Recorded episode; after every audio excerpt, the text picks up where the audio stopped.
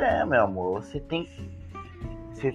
Esse recipiente, o que acontece? O pessoal usa muito. Isso aqui é um, é um recipiente onde você cria uma garrafa PET, igual aquela garrafa que tem lá na geladeira de refrigerante. Não tem?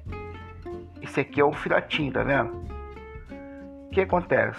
Os caras lá na, na, na indústria, a indústria, quando ele vai criar a garrafa PET, ele coloca uma pressão nessa garrafa. Ah, vou colar doces. Peraí, deixa eu falar.